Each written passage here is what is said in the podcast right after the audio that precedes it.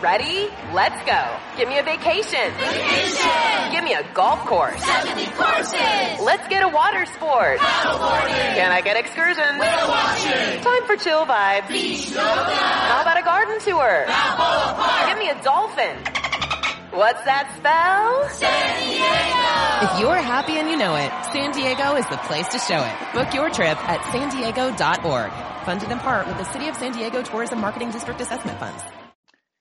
Liderazgo Comercial, episodio 623. Hola, muy buenos días, tardes, noches, o sea el momento en que sea en que estés escuchando. Soy Santiago Torre y esto es Liderazgo Comercial. Bienvenidos y bienvenidas. Ya sabes que este es el podcast que tienes de lunes a viernes, que está pensado para que cualquier persona que esté al frente de un equipo desarrolle su capacidad profesional, desarrolle su capacidad de liderazgo, desarrolle su capacidad de ventas y por lo tanto pueda conseguir más con menos esfuerzo, mejore su productividad, mejore su productividad personal y la productividad de la gente que está a su alrededor. Y que mi trabajo es ayudarte a que conjugues seis verbos que empiezan por la letra P. Parar, pensar, planificar, priorizar, programar y producir. Parar y poner tu mente en modo reflexión. Concentrarte en pensar qué puedes realizar diferente para conseguir esos mejores resultados. De todo eso tendrás que descartar y posteriormente tendrás que priorizar. ¿En qué orden voy a hacer lo que hago? Luego hay que programar, meter en la agenda.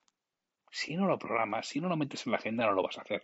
Y aún así, eso no, no, suele ser suficiente para producir, que también hay que encargarse de eso. Y que lo hago a través de procesos organizados, estructurados y con una metodología que te lleve paso a paso a ir creciendo en tu desarrollo profesional.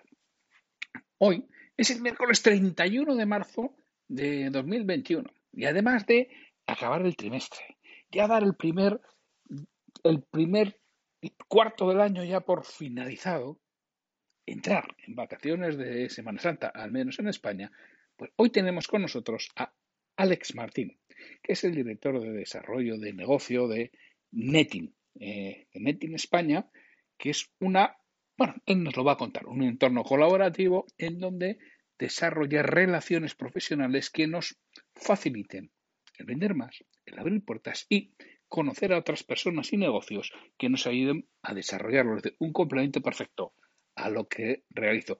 Pero sin mucho más, os dejo con la entrevista con Alex Martín, que merece la pena y al que agradezco mucho que esté con nosotros. Hola, muy buenas tardes, Alex. Buenas tardes, Santiago, ¿qué tal? Lo primero, muchísimas gracias por, oye, por brindarte a estar con nosotros en, en esta charla, ¿no? Para, para los escuchantes de liderazgo comercial. Pues agradecimiento a ti, muchas gracias por invitarme, deseando compartir contigo y con tu comunidad. Y como decíamos antes, espero que podamos aportar algo a tus escuchantes, a tus oyentes y bueno, deseando. Alex, cuéntanos, ¿quién es Alex Martín y por qué un dueño de negocio o un responsable comercial le podría interesar una charla entre Santiago Torre y Alex Martín? Bueno, pues eh, te respondo primero a la, a la segunda pregunta. Eh, yo, Santiago, desde que, desde que te conocí me generaste mucha curiosidad, sobre todo por tu experiencia y porque tenemos muchas cosas en común, entre ellas que somos amantes de la estrategia empresarial, del liderazgo y bueno, pues yo siempre que veo a alguien que de alguna manera veo que puedo aprender, eh, es uno de los grandes hábitos que yo tengo, aprender de gente que sabe más que yo, que tiene más experiencia o que sabe algo diferente ¿no? a lo que yo puedo saber. Y yo te conocía, tiene una formación que yo estaba de, alumno, de, de, oyente, y la verdad que me gustó mucho el mensaje y lo que comunicabas y cómo lo hacías. Por tanto, el hecho de estar hoy aquí delante tuya y poder conversar eh, ya es algo que, que agradezco mucho y que me parece súper interesante. Y a la primera pregunta, ¿quién es Alex Martín? Bueno, pues Alex Martín es una persona que, que no se conforma, ¿no? Que está continuamente buscando nuevos retos, nuevos desafíos en el plano personal en ese trabajo de autoconocimiento personal, que es una de las claves para mí del liderazgo. Y, por supuesto, en el plano empresarial y emprendedor y profesional. Que, bueno, pues estamos en tiempos en los que hay que adaptarse y hay que estar continuamente asumiendo nuevos retos, nuevos desafíos para no quedarse estancado, ¿no? Y buscar siempre esa diferenciación. Es un poco el resumen de mi vida, ¿no? Esa ambición, esa búsqueda continua de la transformación y soy una persona muy curiosa que me gusta estar mucho con personas, muy social y hacer proyectos también muy sociales. Bueno, LinkedIn nos dice que en estos momentos eres director de estrategia y desarrollo de negocio en, en, netting.app. Exacto. bueno, y por, eh, y por lo que veo, los, escuchantes no lo ven, yo es que te, estoy viendo, ¿no? En estos momentos veo que tienes ahí la imagen corporativa detrás de, de Netting. ahora hablaremos de Netting y, bueno, por qué a un director comercial o a un dueño de negocio le puede interesar una plataforma como es Netting, ¿no? Eso ya lo, lo, vamos a ver. Pero cuéntanos un poco de, tu vida profesional, sí, de, forma rápida, para que te sitúen. Bueno, pues yo he sido, yo he trabajado muchos años como ingeniero informático. Yo soy ingeniero informático de profesión. He trabajado en la Universidad de Murcia 10 años desarrollando código informático. Luego estuve una parte de analista y finalmente pues ya desarrollando gestión de equipos, siempre relacionado con el mundo del software. Bien, pero siempre he tenido esa parte de, de emprendedor. De hecho, reconozco que los últimos años de profesión en la universidad ya incluso estaba me sentía como estancado, ¿no? Como aburrido. Necesitaba un cambio, veía compañeros míos que tenían su propia empresa y fue entonces cuando decidí formarme en un MBA, conocer el mundo de los negocios, a pesar de que yo siempre he tenido cerca mía libros relacionados con la estrategia empresarial y el liderazgo, y fue en ese máster donde yo decidí que iba a montar mi propio negocio. Ese máster me llevó a otro, a otro máster de negocios que me, atrajo mucho en su momento con una escuela de negocios muy famosa a nivel nacional, donde no solo fui alumno, sino que me convertí en consultor de, uno de los consultores empresariales. Prestábamos servicio de consultoría a los clientes, a los alumnos. Más de 20.000 empresarios han formado parte de esa escuela de negocios. Y ahí desarrollé mucho mi parte de comunicador también, porque fui formador realicé más de 500 conferencias por toda España. Eso me permitió vencer el miedo en ese momento también a, hablar en público y sobre todo aprender mucho de, esos empresarios que se formaban. Porque, por un lado, tú lo sabes muy bien como formador, te, puedes desarrollar con la teoría, con lo que explicas, porque solo el hecho de explicarlo ya te va como subiendo de nivel e interiorizando mucho más. Pero lo que más te desarrolla cuando eres formador es esa diversificación de los alumnos, esos casos prácticos que te preguntan, esas objeciones que tienes que gestionar en esas formaciones, esas particularidades de cada uno de ellos y creo que de cada alumno pues aprendía algo, ¿no? Cuando trabajábamos los casos prácticos. En esos momentos estuve cinco años en esa escuela de negocios, me desarrollé muchísimo en el plano empresarial y fue ahí cuando decidí también montar mi propia empresa, monté una agencia de marketing eh, que bueno, a día de hoy ya he vendido mi parte, por así decirlo, ahora entenderemos por qué. Y en, esa escuela de negocios durante cinco años incluso también trabajé la parte de, fui el director de innovación, toda la parte de creatividad, I más D, el departamento de desarrollo de, esa escuela, eh, hasta que un, día, pues uno de mis clientes, eh, que es Netting, pues me enamoró, me enamoró, fue un flechazo profesional, no solo empecé a, ser el consultor de la empresa, era una startup murciana que empezaba, y de repente fue un momento que dije, wow, esto, yo quiero dedicarme a esto. Eh, me gustó mucho el modelo de negocio, además lo, lo conocí desde el minuto uno y bueno, pues a día de hoy soy director de desarrollo, soy socio de la compañía, eh, me dedico a toda la parte de desarrollo de equipos comerciales dentro de Netting. Actualmente más de 150 equipos y más de 2.000 empresarios pues son clientes de Netting y nos debemos a ellos. Y trabajamos pues toda la parte de liderazgo, comunicación, desarrollo, darles formaciones, recursos para que ellos puedan desarrollar bien su rol como managers dentro de. Y es un poco esa historia. Habría más particularidades que contar y ha habido más proyectos en el camino porque siempre he sido muy emprendedor, pero a modo resumen, ese sería un poco mi, mi, backstage. Entonces, bueno, por lo que veo, que estás en toda la parte de desarrollo de negocio, es decir, al final, vender, que es a lo que nos dedicamos, bueno, todos, todos vendemos, ¿eh? Y esa parte de vender, ¿qué es lo que valoras tú en un vendedor, Alex? Bueno, pues eh, yo en general, en un vendedor y en cualquier profesional, creo que lo que más valoro es la actitud. Yo te reconozco que he pedido muy pocos currículums en mis empresas. Eh, yo, al final, el mayor currículum que puede tener una persona es una entrevista, conocer la actitud de esa persona, darle una fase de prueba y que en esa fase de pruebas, con esa actitud ganadora, pues te enamore, ¿no? Al final tienes una oportunidad y unos meses para enamorarme como líder del proyecto y si consigues la prueba, pues tú te vas a quedar trabajando en mi empresa.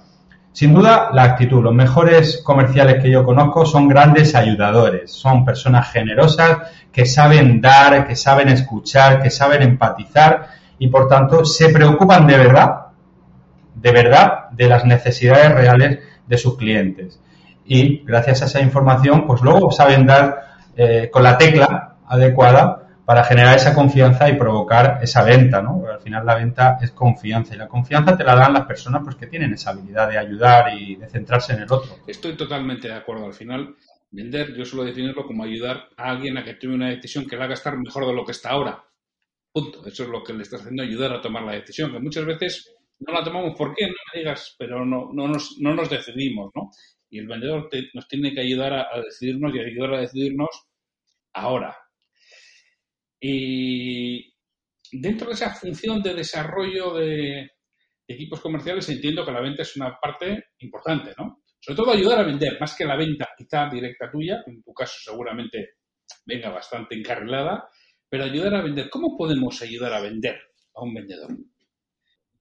Bueno, lo primero, eh, creo que todas las empresas deben tener eh, herramientas de marketing, procesos muy bien definidos. Al final, eh, ¿de quién es responsabilidad la venta? ¿Del vendedor o de, la empresa?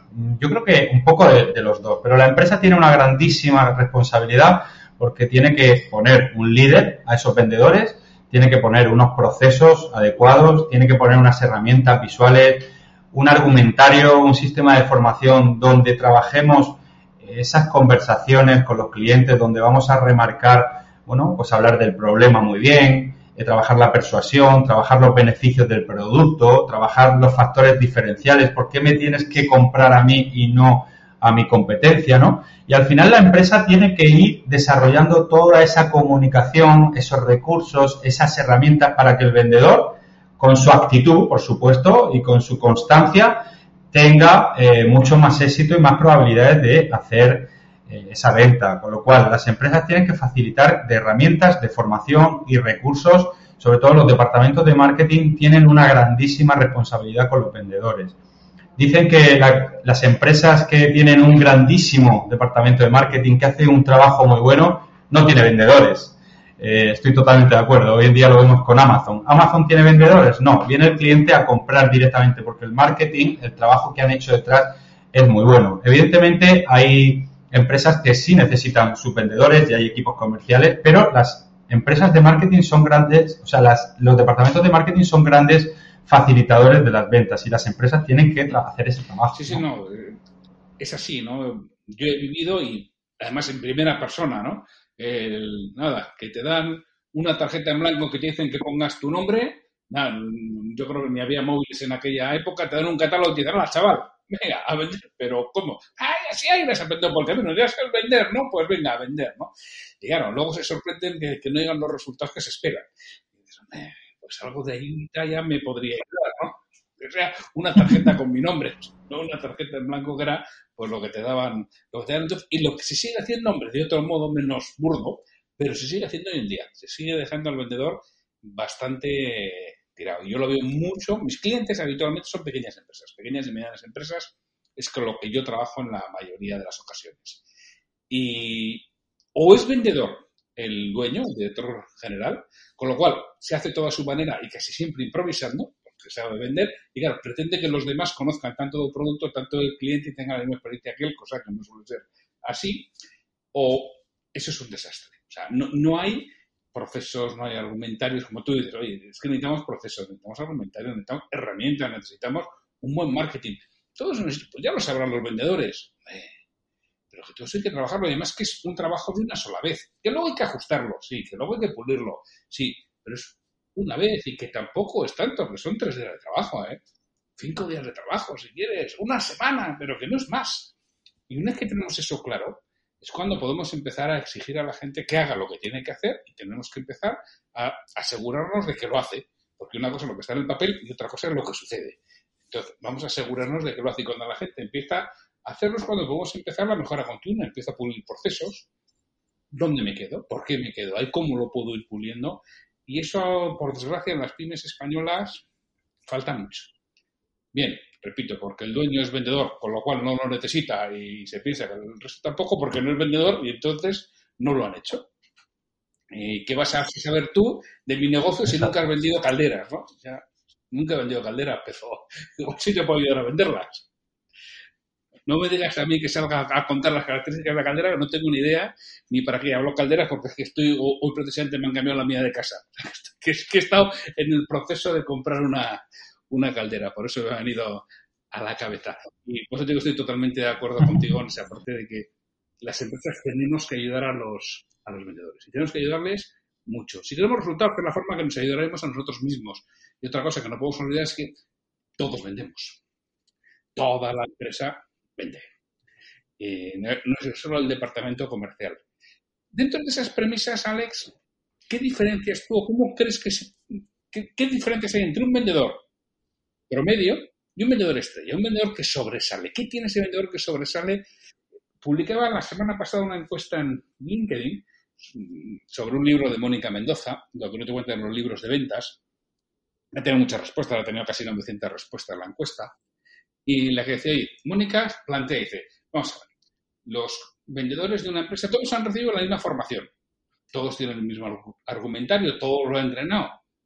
¿Y por qué unos venden y otros no? ¿Qué es lo que marca la, la, diferencia? Bueno, pues ahora te traslado la pregunta. ¿Qué es lo que marca la diferencia entre ese vendedor estrella y ese vendedor promedio?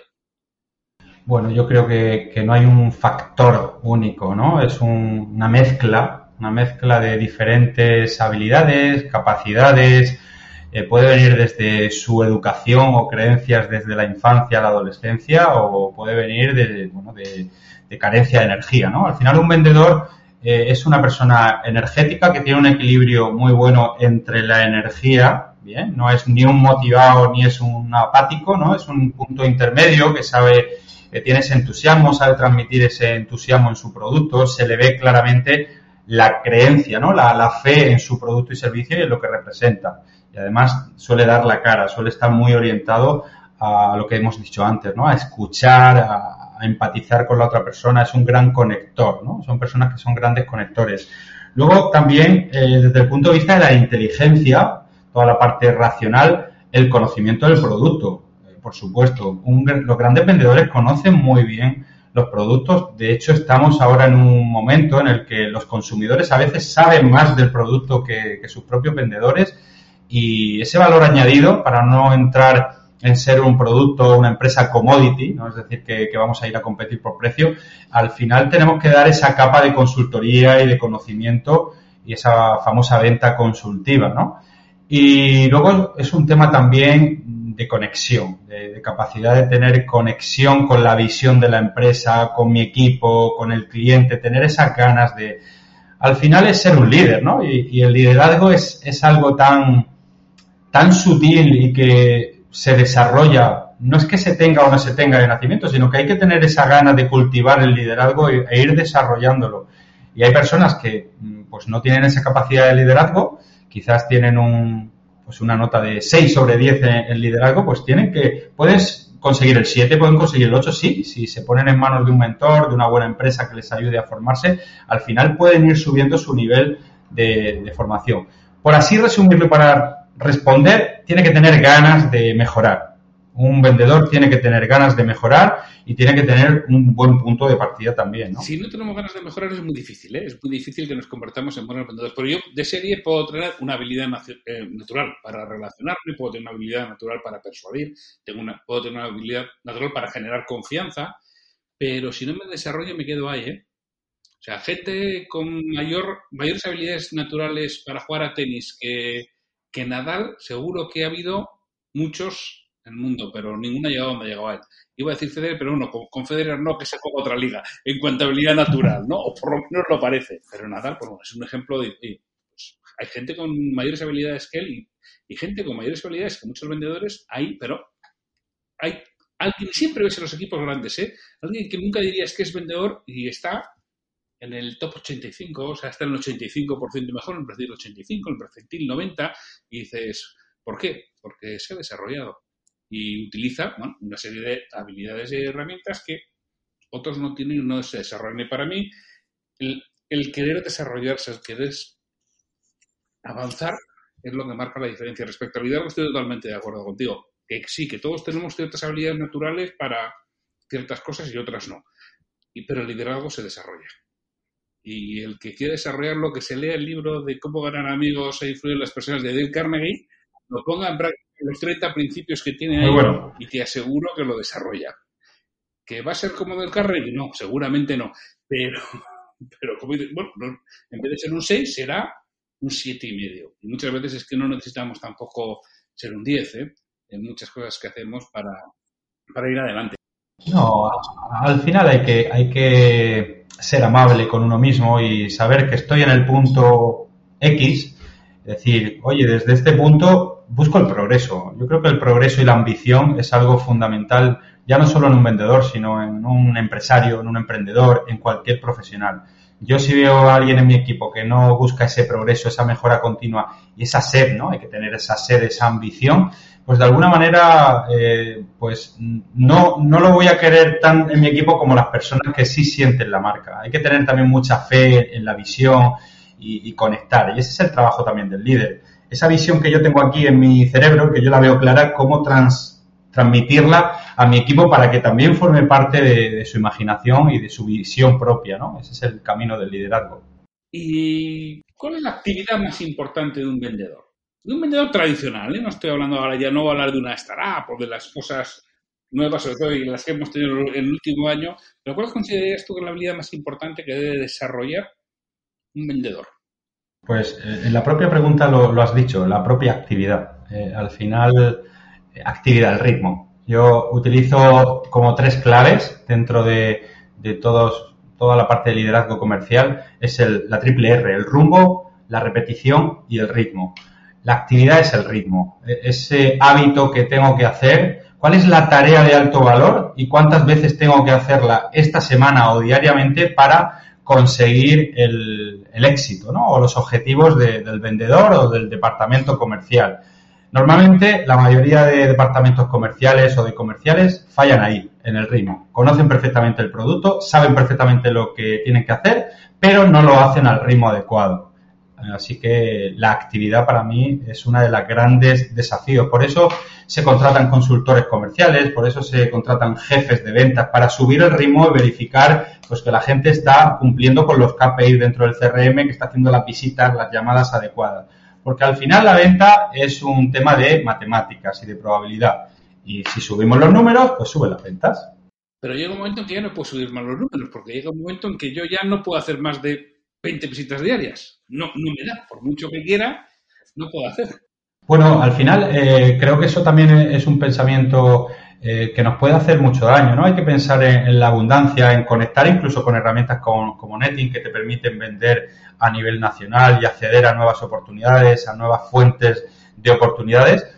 Pero aquí la, labor de la empresa también y los departamentos de marketing es precisamente eso, es, vale, pues tengo 100 clientes y no puedo acceder a nuevos clientes por lo que sea en mi contexto, ¿cómo saco productos y servicios nuevos para venderle más a esos clientes? hay que buscar innovación continua, hay más de servicios. Eh, ahora el cross-selling, ahora tú entras a una gasolinera y es que te llevas el desayuno, el café, la revista y, el regalo de cumpleaños de tu mujer. Pues hay que buscar esa creatividad, esa innovación para vender más, porque cuesta siete veces menos venderle a un cliente que ya es cliente tuyo que a un cliente nuevo. Entonces hay que utilizar ese dato a nuestro favor hay que utilizar ese dato a nuestro favor. Sí, sí, El vendedor tradicional además también tiene que pulir los procesos que realiza, ¿no? Porque efectivamente yo puedo hacer más hasta que llega un momento que mi tiempo es finito, ¿no? Ya no puedo más o mi mercado es finito. Llega un momento en que ya tocó, como decías tú, todo, todo el mercado. ¿Consideras que la capacidad de relacionarse es importante en un vendedor? Bueno, fundamental. Eh, siempre digo que, que las personas no compramos productos, compramos personas y la base de generar confianza entre personas es las relaciones. Es fundamental hacer, hacer esa, desarrollar esa capacidad de relacionarte. Ese libro que has dicho de, del Carnegie es un excelente libro de relaciones personales y profesionales, cómo hacer un halago sincero, cómo atender eh, tener esa atención plena, empatizar con la persona, que se vea claramente que estamos conectados, incluso desarrollar esa ganas de conectar con el otro, ¿no? Y que te gusten las personas. ¿Y cómo hago para que me gusten las personas? Pues mm, desarrollando la capacidad de que te gusten, enfocándote, como todo. ¿Cómo aprendo a bailar? Pues bailando. ¿Cómo aprendo a, amar a mis clientes? Pues amándolos, ¿no? Poniendo el enfoque y la, y la intención en ello. Y eso me va a convertir en un en el factor diferencial a la hora de comercializar mi producto y servicio. He visto productos y servicios con muy poca diferenciación, incluso más flojitos a nivel calidad, pero si el comercial que lo vende es un gran profesional de las relaciones profesionales, eh, tiene las de ganar frente a sus competidores, solo por el hecho de generar esa confianza y tener esa habilidad de las relaciones. Sí, sí, sí, tota-, totalmente cierto. Al final, además, en las relaciones es donde está donde están las posibilidades de aperturas de muchos nuevos negocios. Y una de las cosas que tiene que tener efectivamente el vendedor es esa capacidad de relacionarse con otros, de querer relacionarse. Eh, hablábamos de carne, ¿no? Y, decía, carne, ¿cómo te conviertes en esa persona que quieres ser, ¿no? muy, fácil, compórtate como ella de forma regular y acabarás convirtiéndote en el tipo de persona que, quieres llegar a ser. Y, hablando de lo del amor, ¿no? Que a veces cuando la gente oye hablar de, amor, ¿no? Pues le suena, un poco raro. Y Hunter, en la paradoja, nos dice que hay dos tipos de, de amor, ¿no? Que está el, amor como sentimiento y el amor como voluntad o como acto. Es decir, el amor como sentimiento es, bueno, lo que tú no puedes controlar seguramente porque, bueno, viene en ti, viene en tu propio, eh, eh, en tu propio sistema emocional. Pero el amor como voluntad es lo que haces, no lo que sientes, sino lo que haces. Porque tú puedes sentir un gran amor por tu familia, pero no hacer nada. Y, y, efectivamente al final lo que tenemos que hacer es sentir amor por nuestros clientes, realmente tener ganas de quererles ayudar. ¿Y esto cómo se hace? poniendo voluntad y queriendo ayudarles. Y si esto lo mezclas con lo del Carnegie y lo haces repetidamente, al final acaba saliendo de ti sin ningún esfuerzo, que es en lo que consiste, en que seas capaz de ayudar a los demás y si eres capaz de ayudar a los demás, todo el mundo quiere relacionarse con gente que le ayuda. En eso somos iguales todo. Si alguien me ayuda, me quiero relacionar con él. Es decir, ayuda a otros y querrán relacionarse contigo. Y si quieren relacionarse contigo, tendrás mayores probabilidades de ventas y de mejores ventas. Vamos a hablar, si te parece, un poco, Alex, de, de netting, ¿no? cuéntanos un poquito, porque es posible que los oyentes no sepan lo que es netting. Cuéntanos lo que es netting, porque es que además me interesa mucho hablar de, este concepto en, en este podcast. Cuéntanos un poco qué es netting. Bueno, al final Netting es una escuela de relaciones, ¿verdad? Porque a día de hoy conectamos a 2.000 profesionales, empresarios, autónomos, comerciales, que al final nuestra labor es que conecten más y mejor entre ellos para acceder a ventas, a oportunidades de negocio. Esa es nuestra labor. Eh, ellos, nosotros les llamamos winners dentro de Netting porque de alguna manera, solo por el hecho de participar y de hacer la pregunta que nosotros repetimos de cómo te puedo ayudar, ya estás ganando, ¿no? El hecho de ser generoso, de aportar al otro, de ser un ayudador, ya demuestra que eres un buen vendedor y ya vas a tener resultados. Al final, Netin es una comunidad empresarial que se organiza en forma de equipos y tenemos managers que son como esos directores comerciales de cada equipo que se responsabilizan de que esos profesionales que forman parte de los equipos vendan, conecten entre ellos, se conozcan, conozcan sus productos y servicios, Además lo utilicen todo a través de una herramienta, una app donde podemos conocernos y acceder a nuestros conectores, a esos empresarios que están, que tienen acceso a nuestros potenciales clientes, pero al final es un canal de ventas inteligente basado en las colaboraciones, basado en mi equipo empresarial, basado en mi familia empresarial, ¿no? Y todo aquel que necesite comercializar, vender y hacerlo de una manera organizada y optimizada, pues Netting es un canal más que además está funcionando y que está generando muchas oportunidades de, de negocio a muchos de nuestros clientes. Eh, también es una plataforma de liderazgo porque al final esos managers, coordinadores de equipos, también les, les hacemos una escuela de liderazgo, les ayudamos a formarse, a, impactar, a influir positivamente en esos winners, en esos miembros que forman parte de esos equipos para que al final, bueno, pues eh, generen más ventas y que todo fluya es un éxito colaborativo. Si yo te ayudo a ti a conseguir tus objetivos y a tener éxito, de alguna manera a mí también me va a llegar mi propio éxito después, ¿no? Sí, es que es una cosa, en, al final, lo que se denomina networking, ¿no? Pues que es la capacidad de generar relaciones y de, de, relacionarse. Creo que en España no se entiende bien Y yo he dirigido o he dinamizado muchos encuentros de networking hace ya bastantes años. ¿eh? Desde el año 8 o 9 hasta el 14 estuve dinamizando muchos encuentros. Y la gente no llega a entender bien lo que es el concepto de relacionarte con otro y no es vender al que tienes delante, es vender a través de esta persona que te abre una puerta. ¿Por qué te va a abrir una puerta? Porque confía en ti y porque tú le has ayudado también a él. O sea, al final no esperes a recibir para dar, empieza dando, empieza ayudando y esto acaba volviendo porque, ah, lo dice Cialdini con la ley de la reciprocidad, no siempre que a mí me ayuda alguien, intento devolverle el favor. Y que habrá alguno que no lo haga, allá él. Me da igual, pues poco va a durar ¿eh? En este mundo el que no lo haga. Entonces, el, poder facilitar a otros el que se relacionen, pero que se relacionen con ánimo de generar abundancia. Antes hablabas de generar abundancia, ¿no? Genera abundancia, abre la puerta a los que tienes alrededor, facilítales un negocio. Si todo esto al final va a acabar volviendo, entonces hacerlo de una forma organizada, con método, pues creo que, que funciona. Y creo que en España se utiliza poco y la gente que lo ha utilizado ha conseguido pocos resultados. Mi experiencia, ¿eh? es posible que, que, otras experiencias sean diferentes. Y bueno, yo cuando a hablar de Netting, yo tengo que decir que yo soy miembro de Netting, yo soy uno de los managers de, de Netting desde hace relativamente poco tiempo, en, enero en enero monté el equipo. Vamos, pero siempre he creído en esto y yo vine a través de, otro, de un antiguo asociado mío de Córdoba que, me dijo que estaba dentro y que le gustaba mucho, que había montado un equipo y funcionaba muy bien. Y además pregunté en mi entorno y me encontré con la sorpresa que había más personas que en, en Netting y también me, me dieron buenas, eh, me dieron buenas referencias.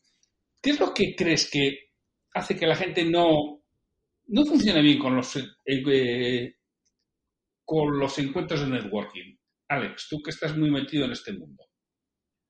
Yo creo que, en general estamos en una sociedad empresarial donde vamos en modo reactivo, ¿no? ¿Qué significa eso? la reactividad frente a la proactividad. El, lo reactivo es el que va en su día a día reaccionando a los impactos, ¿no? solucionando los, apagando fuegos, por así decirlo, ¿no? y solucionando el día a día.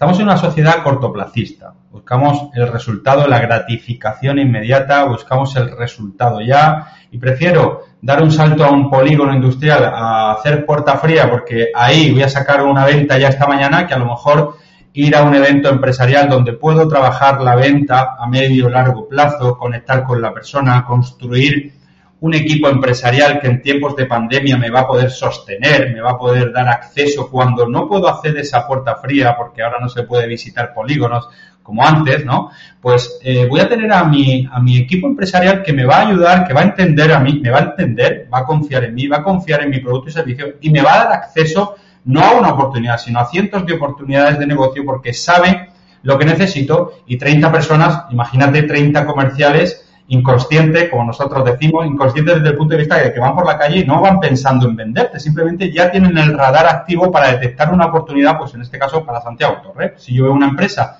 que necesita mejorar sus ventas o su estrategia empresarial en mi día a día, le voy a pasar tu contacto, ¿bien? Y a lo mejor tú sales hoy a vender y no te sale esa oportunidad, pero tienes a tu equipo de netting trabajando. Eso requiere dedicación a esos empresarios y a esos profesionales, tomarte cafés con ellos, conocer su empresa, y eso es medio largo plazo. Y a la gente en España, pues no a todo el mundo le gusta ni el corto medio plazo, ni le gusta conectar con personas. Bien, es triste, pero la realidad es que no a todo el mundo en la franja profesional nos gusta conectar. Por eso Netting es muy, funciona muy bien con los grandes vendedores, porque son grandes conectores que desde la, la humildad y la honestidad realmente gusta estar en contacto con personas y saben que eso al final llega en forma de ventas y además llega en forma de ventas automatizadas. Si encima eso lo acompañas a través de una app que a través de una notificación push nos podemos pasar esas oportunidades, pues al final la fórmula es perfecta, ¿no? Porque puedo estar perfectamente, como a mí me ha pasado, aquí en una plaza de Murcia tomando una cerveza con mi familia y de repente me suena el móvil con que tal persona de mi equipo de Neti me ha mandado la oportunidad de negocio que estaba buscando con la empresa o el cliente que yo solicité. Bien. Pero para eso hay que dedicarle tiempo y hay que pensar en medio, largo plazo. La realidad es que cuando nos enfocamos en el medio y largo plazo nos damos cuenta que el networking funciona en el corto plazo. Nos llegan los resultados mucho antes de lo que esperamos. no será el primer caso de gente que entra en Eti y en el primer café, wow, menuda oportunidad de negocio me ha salido gracias a la conexión que he tenido con Santiago Torres, por ejemplo, ¿no?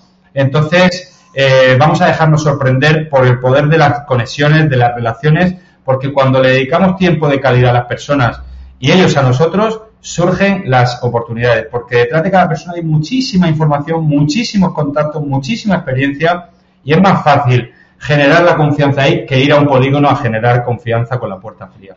Y todo esto hace muchos años, en los años 80, cuando yo empecé a vender, lo hacíamos, lo hacíamos de otra forma, no organizada, y te salía de forma natural. Resultaba que, claro, tú ibas a vender y esperabas en muchas salas de espera, entonces no había prácticamente citas, empezaban a darte una cita, pero tú ibas, te sentabas en la sala de espera, recibías los martes y los jueves de, de 3 a 6 de la tarde, tú ibas ahí, te sentabas y cuando te tocabas pasabas. Claro, te encontrabas muy a menudo con los mismos. Claro, hablabas, preguntabas, pues, ¿a qué te dedicas? Y no vendía pues nada parecido a ti, o sí, dependía, o te puedes encontrar con tu competencia. Pero si no era tu competencia, al final te acabas echando una mano preguntándole pues dónde había, o si te podía presentar a otro, te podía decir alguna empresa que conociera a él o conociera al, de compras, que lo pudiera hacer. Bueno, y eso surgía de forma natural y lo hacíamos. Y hoy día, bueno, creo que hay que hacerlo también de forma algo más organizada, porque eso ya desaparecido. Ya no estamos en las salas de espera, por suerte, ya no estamos en las salas de espera eh, a que nos reciba el, de compras, ¿no? Y otro más, ya, ya, ¿tú qué vendes? que era la, la pregunta tradicional. Y creo que es una actividad esencial. Muchas veces cuando ahora yo he empezado, y bueno, mm, yo la verdad que estoy atrayendo poco. Yo estoy dejando que la gente de mi equipo atraiga, porque prefiero que atraigan ellas a que atraiga yo. Pero en su momento, cuando sí intentaba atraer gente a encuentros de networking que, que dinamizaba, la gente decía, no, es que no tengo tiempo, tengo que trabajar. Que esto es trabajo. Y esto seguramente sea la parte más importante de trabajo comercial que vas a hacer este mes. Nosotros lo hacíamos una vez al mes. Porque es la parte en la que te vas a relacionar con otros. Y los buenos negocios surgen de las relaciones. Surgen cuando alguien, oye, por cierto, tú harás, es que yo conozco a Ahí es donde te surge el buen negocio. El buen negocio no te surge de que tú estés tocando puertas en un polígono que igual sí, pero que te surge cuando alguien te, te avisa y te llama en la génesis, cuando se está gestando. Dice, oye, tú no harás esto. Ahí es de verdad cuando se produce la magia, dijéramos, ¿no? Cuando alguien te dice eso. Yo suelo contar un caso, igual me lo han oído los oyentes, ¿eh? Porque lo cuento muy a menudo. Uno de los, me de los primeros que yo iba, me decía, uno de los que estaba allí, que él, este decía, él, su presentación es darme un plano y te un polideportivo.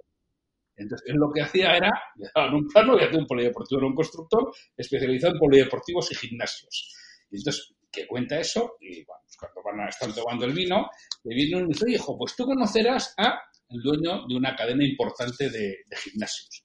Le dice, no, he intentado quedar con él no sé cuántas veces que ha sido imposible. ¿Que, no, que te interesa quedar con este no has podido? Espera, coge el tío el móvil, marca, habla y dice, toma, te lo paso.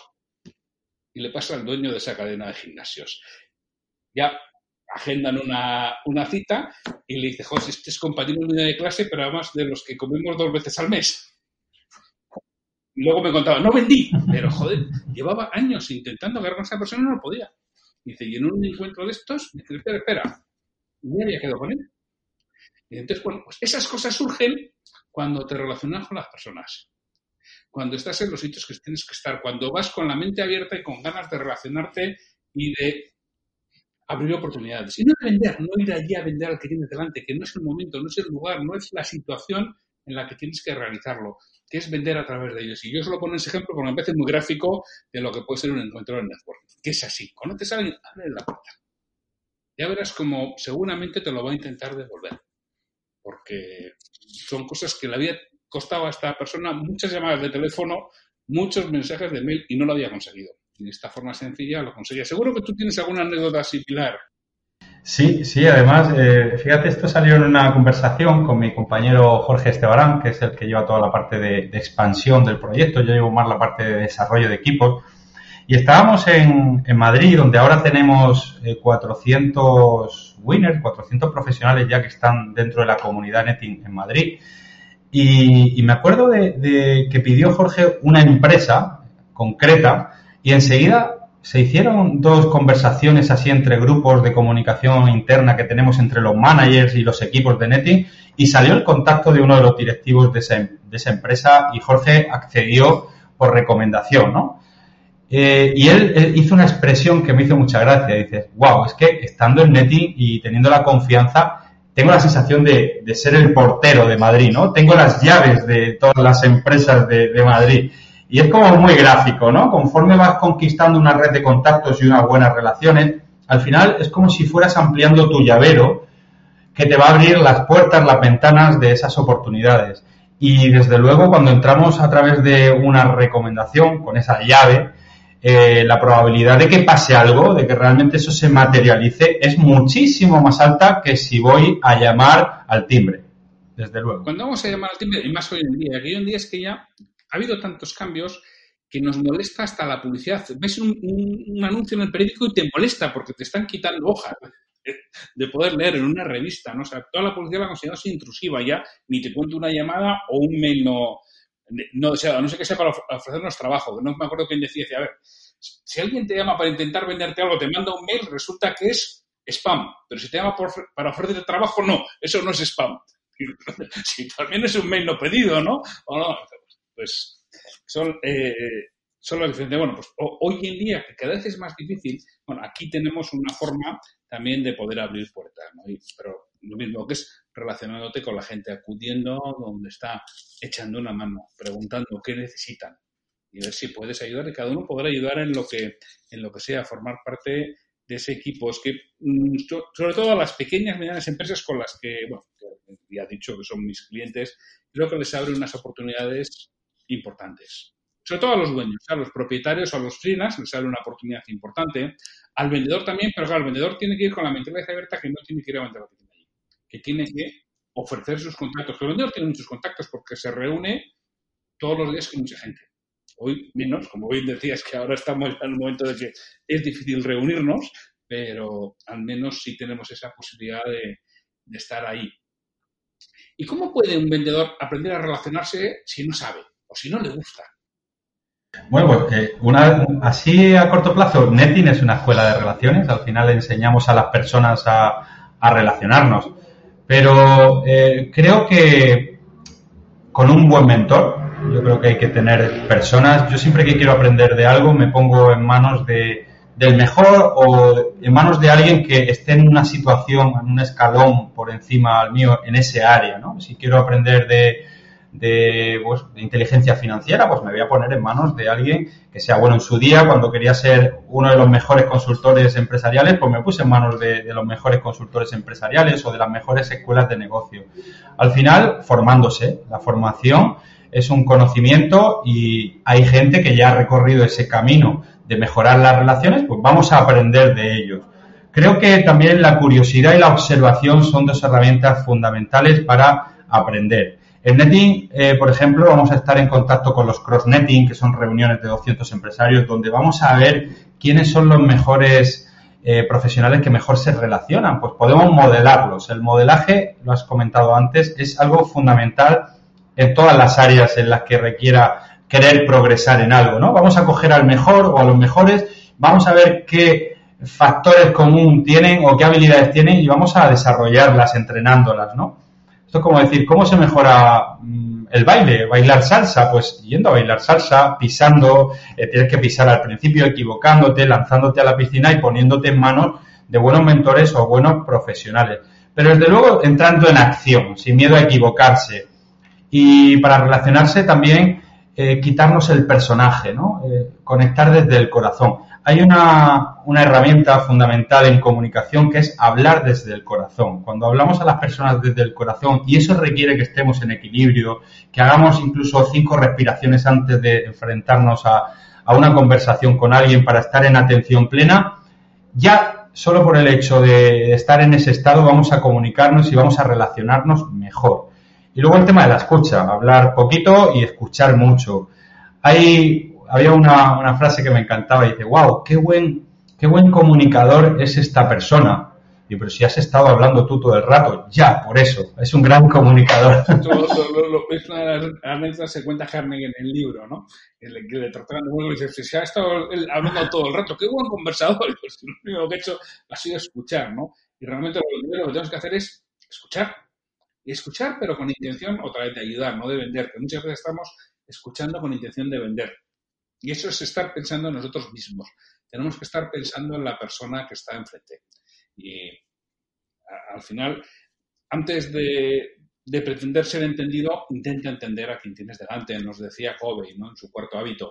Es que o haces eso o es que lo tienes muy complicado para, para poder ser un buen vendedor y ya ni te cuento para estar al frente de un equipo de ventas, que es otra de las cosas importantes.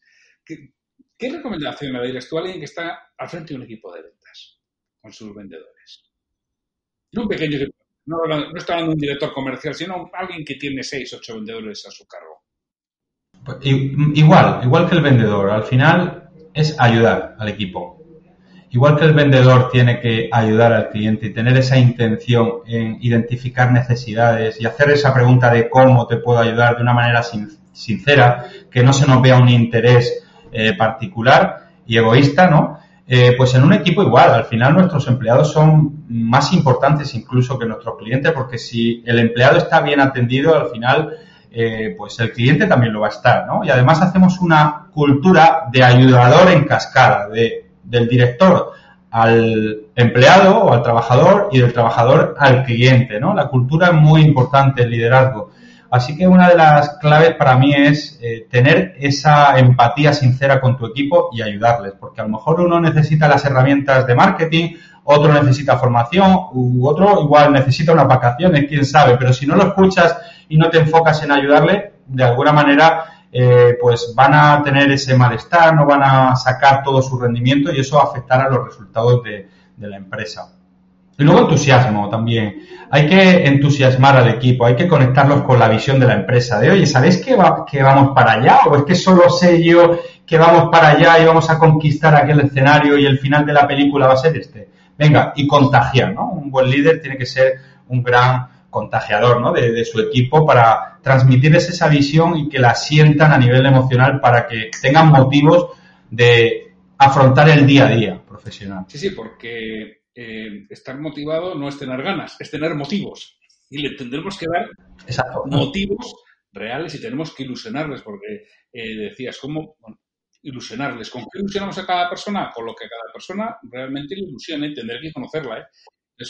yo veo, es muy frecuente en estos jefes de ventas o pequeños o directores comerciales de pequeños equipos, que claro, ellos son un vendedor más. Y yo no digo que no tengan que ejercer esa función, ¿eh? Pueden ser, si quieren, los Key Account Managers que llevan tres o cuatro cuentas importantes y no tienen tiempo para el equipo. Y tienen que tener tiempo para el equipo. Yo recuerdo una mentoría.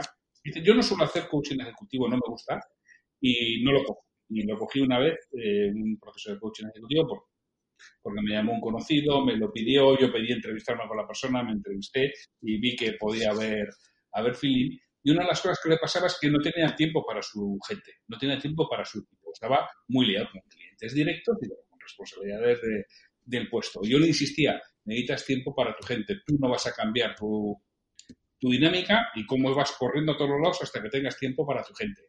Y al final me acabó dando la razón, después de unas cuantas sesiones y unos cuantos meses que estuvimos trabajando, decía, joder, ¿cómo cambia el cuento cuando tienes tiempo para dedicarle a tu gente? ¿Cómo te vienen las cosas filtradas? ¿Cómo realmente ellos aprenden a solucionar aspectos que antes eras tú, que tenía que, solucionar? ¿Cómo aprendes en qué puedes confiar y en qué puedes confiar menos? En el criterio de cada uno de ellos y no sacamos tiempo. Tenemos que romper esa dinámica y sacar tiempo con, la gente. Y al final es lo mismo, como decías tú, ayudarles, ayudarles a que crezcan, confiar en ellos, que se desarrollen, que tomen decisiones y tener tiempo para decir, oye, ¿qué necesitas? ¿En qué te puedo ayudar? En vez de estar controlando y soplando en el cogote para que haga más, ¿qué necesitas? establece reuniones de, oye, estoy a tu disposición, me tienes durante 20 minutos para decirme qué, es lo que necesitas. Y que si puedo, te lo voy a dar. Si me pides imposible, pues no podré, porque luego mucha gente lo que te pide son imposibles. ¿no? Aprovecha para hablar de su subida de sueldo su, o sus vacaciones y dice, no, no, perdón, esto no es ahora. aquí estamos para qué necesitas en tu trabajo para poder vender más. Y el sueldo y las vacaciones no, ahora no, eso también hay que enseñarle ¿eh? al, que está al frente de un equipo a que sepa distinguir. Eso no toca ahora. Ahora nos toca otra cosa. Estoy a tu disposición, pero para, para otra cosa. Y me parece muy, muy importante. Y muy importante que, el que está al frente de un equipo se forme. ¿Dónde le recomendarías tú que se formara, Alex? Alguien que está al frente de equipo de 6 8 personas comerciales. Bueno, buenísima pregunta, buenísima pregunta. La verdad que yo soy muy autodidacta, ¿no? Yo soy de, de leer eh, libros, de creo que ahora hay mucha formación muy interesante en ventas eh, en Internet. Yo, desde luego, antes de, formarme buscaría recomendación. Iría a, bueno, pues, por ejemplo, a ti, eh, a preguntarte. Yo sé que tú estás formándote en escuela de ventas, o sea, eres formador de escuela de ventas, perdón, pues me parece una buena una buena alternativa. Yo, por ejemplo, me he formado con Level Up, que creo que tiene un sistema de formación en ventas y marketing muy, muy potente. No solo, eh, además he sido alumno, sino que luego he sido formador y he podido verificar. De hecho, una de las grandes claves del éxito ha sido todo mi conocimiento que tuve en esa escuela y todo lo que aprendí como, como vendedor y como formador dentro de esa escuela. Bien, yo creo que ahora mismo el conocimiento realmente no es una cuestión ya de teoría, sino de aplicar eh, lo, que, lo que ya sabemos, ¿verdad? Si, no sé si estás de acuerdo que al final, si te pones a leer libros de ventas, como que casi todos dicen lo mismo. Si te pones a leer libros de desarrollo, al final eh, todos dicen lo mismo, incluso de liderazgo, de marketing. Podríamos reducirlo todo a cuatro conceptos, a cuatro hábitos y a cuatro teorías. El problema es que fallamos en la ejecución. En la ejecución. Y, creo que tenemos que empezar a, aplicar más la verdad, ¿no? Lo que ya sabemos que funciona. Y trabajar mucho la parte del compromiso, de los hábitos, de, de, la herramienta que somos nosotros como vendedores. No tanto buscar nuevos conocimientos, sino trabajar más en el autoconocimiento. Yo a cualquier vendedor le recomendaría que trabajase en sí mismo primero. Bien, porque las técnicas de venta son cinco. El producto se aprende en tres meses en la empresa o en menos eh, al final vas a modelar de tus compañeros o vas a tener un guía, pero desde luego, donde puedes fallar es si no estás desarrollado tú, si no te conoces tú, si no sabes cuáles son tus dones, tus talentos, tus puntos flacos, esa gestión emocional, ¿vale? Porque la venta es muy emocional, o un día estoy arriba, otro día estoy abajo, y eso al final genera desconfianza en los equipos de ventas, en, en el liderazgo incluso, y en mis clientes.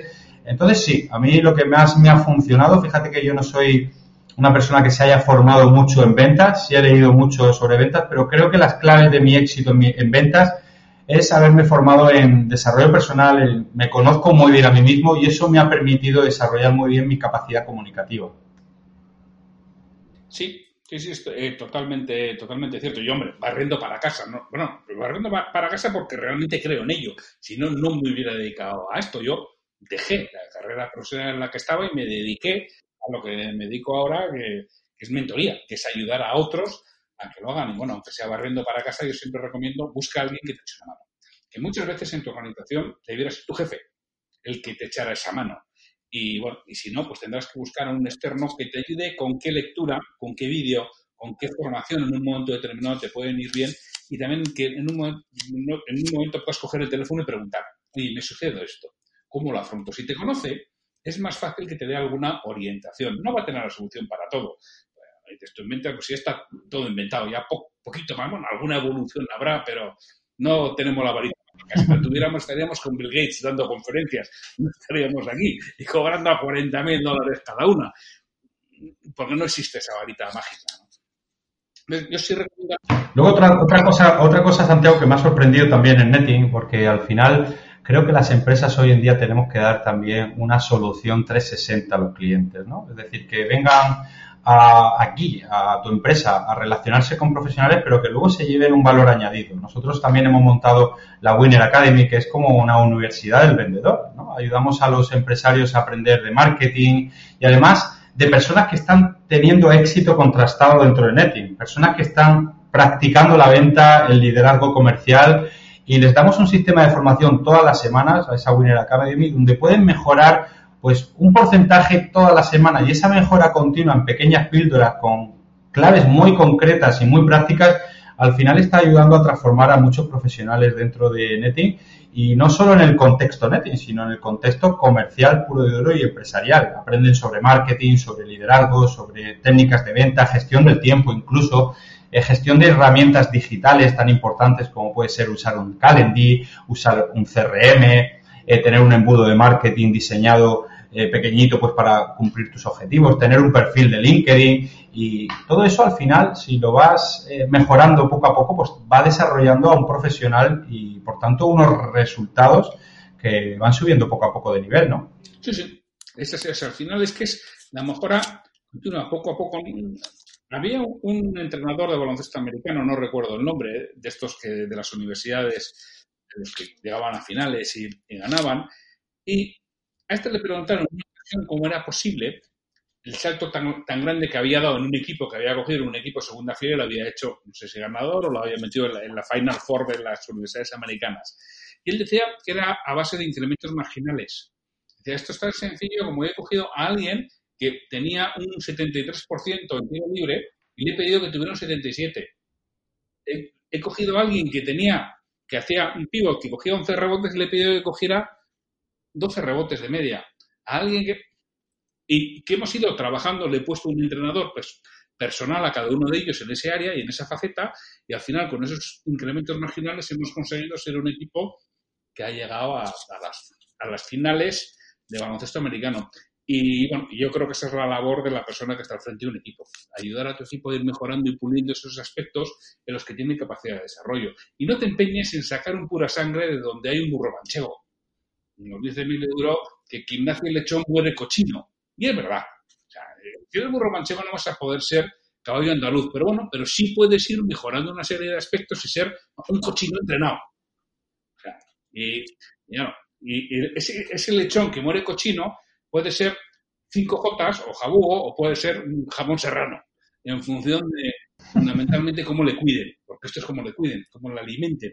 Y esto es lo mismo, vamos a tener un equipo en función de cómo lo alimentemos. Si no lo alimentamos, pues tendremos jamón serrano. Y si lo alimentamos bien, es posible que tengamos ese jamón 5J. Y creo que eso es lo que tiene que hacer el que está al frente de un equipo, cuidar a su equipo, cuidar a su gente, hacerle, hacerle crecer. Y por supuesto, en un equipo netting, pues nos pasa tres cuartas partes de lo mismo, ¿no? Pero el manager de un equipo se tiene que ocupar y cuidar de la gente que tiene dentro que, que crezca, que haga, que se mueva, que es, lo que le va a dar el éxito, porque la actividad es esencial. Si no hago nada, ¿qué, voy a recibir? Y si me muevo, recibiré, sin, sin ninguna duda. Si soy activo, recibiré. Y, y, cuesta, ¿eh? que es cambiar la mentalidad de muchas personas que lo ven de otro modo y que es que no tienen tiempo para hacerlo de Porque vemos el corto plazo, no vemos el largo plazo. Claro, pero si cuando lo hagas esto, lo hayas alimentado lo suficiente, llega un, día como el bambú japonés, ¿no? Que crece 30 metros en una semana y llevas años regando y no lo habías visto. estaba echando raíces. Y creo que es la parte importante y que nos cuesta. Alex, ¿qué, expectativas tenéis con, con? Es que tengo interés en saberlo. Porque sois bastante joven, ¿no? Que tienes un par de años. La empresa tiene dos años. Tiene dos años. Estuvimos durante dos años desarrollando la app, hace cuatro, y hace dos años justos lanzamos, yo personalmente lancé el primer equipo de netting y bueno, pues dos años después eh, tenemos ya 150 equipos de los cuales activos realmente, porque muchos están en fase de lanzamiento, pues estaremos en torno a los 120 equipos y ya cerca de, los 2.000 empresarios y profesionales dentro de Netting, ¿no? La visión es, es, muy, muy, muy poderosa. Ya te lo, te lo adelanto, Santiago. Eh, nuestra, nuestro objetivo es conquistar el mundo, ¿no? Y ser la plataforma a nivel internacional número uno eh, desde nuestros factores diferenciales, ¿no? La digitalización, la agilidad y además va a ser una plataforma de liderazgo, como ya lo está haciendo, ¿no? Siempre hemos dicho ah, en el contexto España que en España es como que falta liderazgo. Pues a mí me está sorprendiendo muchísimo cómo Netin está convirtiéndose en un ecosistema de liderazgo donde no solo atraemos a grandes líderes, sino que pueden medir eh, su liderazgo en números, y en número de profesionales, en número de éxito en oportunidades de negocio, en ventas, ¿bien? Y eso al final va siendo como, como una criba muy, muy chula donde va atrayendo y potenciando y desarrollando a los mejores líderes, ¿no? Al final, en, líder, en Netting, bueno, yo, yo sé que tú te has tomado ya conexiones y cafés con algunos de nuestros líderes y hay gente pues que ha trabajado en multinacionales como Procter Gamble, Ericsson, hay grandes empresarios, hay grandes comerciales, hay directores comerciales que están viendo en Netting pues unos valores, una cultura de liderazgo, de, de conexión y de éxito contagioso que, no sé, tiene algo como adictivo eh, el proyecto que nos está sorprendiendo a nosotros mismos y te aseguro que están subiendo nuestros estándares de visión porque es que estamos recibiendo ya apoyo de, cámaras de comercio, de AG, de institutos de fomento, de organizaciones muy poderosas, incluso el Ayuntamiento de Madrid nos ha ayudado también a montar equipos de netting. Eh, para dos años estamos hablando de marcas muy poderosas y muy potentes que ven en nosotros la agilidad, la innovación, la frescura que tiene una startup y nos están abriendo muchísimas puertas, ¿no? Y luego es un honor que profesionales eh, con experiencia como tienes tú, pues nos deis también esa oportunidad de, desarrollar juntos este proyecto, ser aliados y bueno, respondiendo a la pregunta, eh, en España queremos ser la plataforma número uno de, relaciones profesionales, de liderazgo comercial y un canal de ventas más para nuestros clientes y próximamente ya tenemos así como 50, 60 empresarios esperando en lista de espera en, Latinoamérica. No voy a decir los dos países que vamos a abrir los primeros porque me lo tienen prohibido, pero vamos a abrir enseguida dos países allí. Y ya tenemos, eh, ya te digo, más de 50 empresarios ya esperando porque a través del marketing y los contactos de aquí, muchísima gente nos ha preguntado y se han ido apuntando en listas de espera donde ya estamos haciendo una selección de talento, ¿no? O sea que la visión es inmensa, pero podría ser, ser la plataforma número uno del mundo en cuanto, en cuanto a relaciones profesionales, al menos en Latinoamérica y próximamente, pues por supuesto, habrá que ir a países anglosajones. Al final, como todo, como las empresas no son más que las personas que trabajan en ellas y las relaciones que mantienen, ¿no?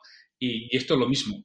Al final, yo lo que puedo decir, en este caso como usuario, como manager, es las herramientas que facilitéis y que nos proporcionéis son las que harán que nos mantengamos o que no nos mantengamos dentro de la plataforma. Y también os diría que vigiléis un poco los que tenemos cierta edad, que los que tenemos cierta edad hay eh, nos cuestan ciertos aspectos de las plataformas digitales.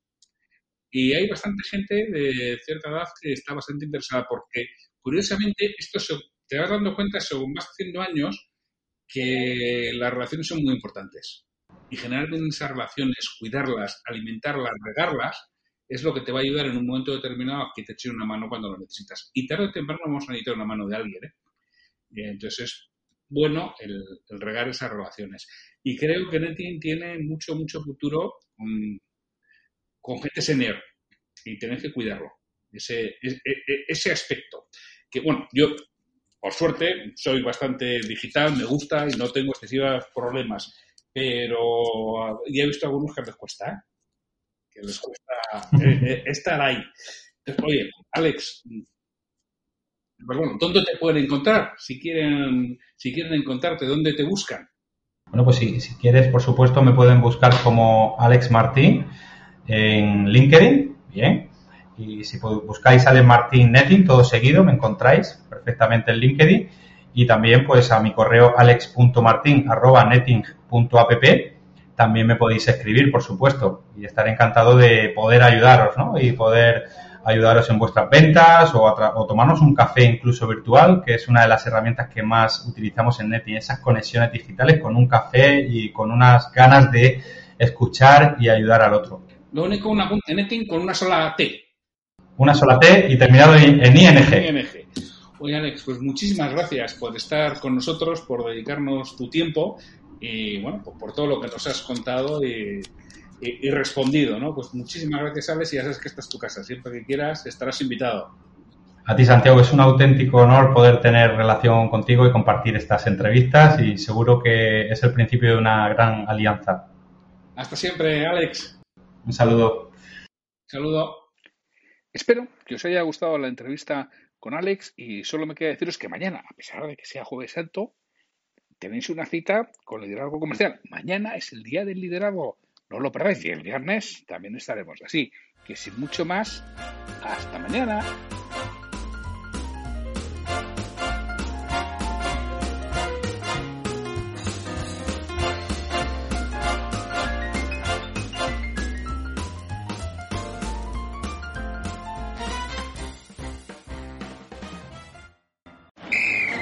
Ready? Okay. Give me a beach. Beach. Give me great food. Tacos. Give me adventure. Hiking. Give me a date night. Sunset cruise. Give me some smiles. Cheese. Give me more beaches. Beaches. What's that spell? San Diego. If you're happy and you know it, San Diego is the place to show it. Book your trip at san diego.org. Funded in part with the City of San Diego Tourism Marketing District Assessment Funds.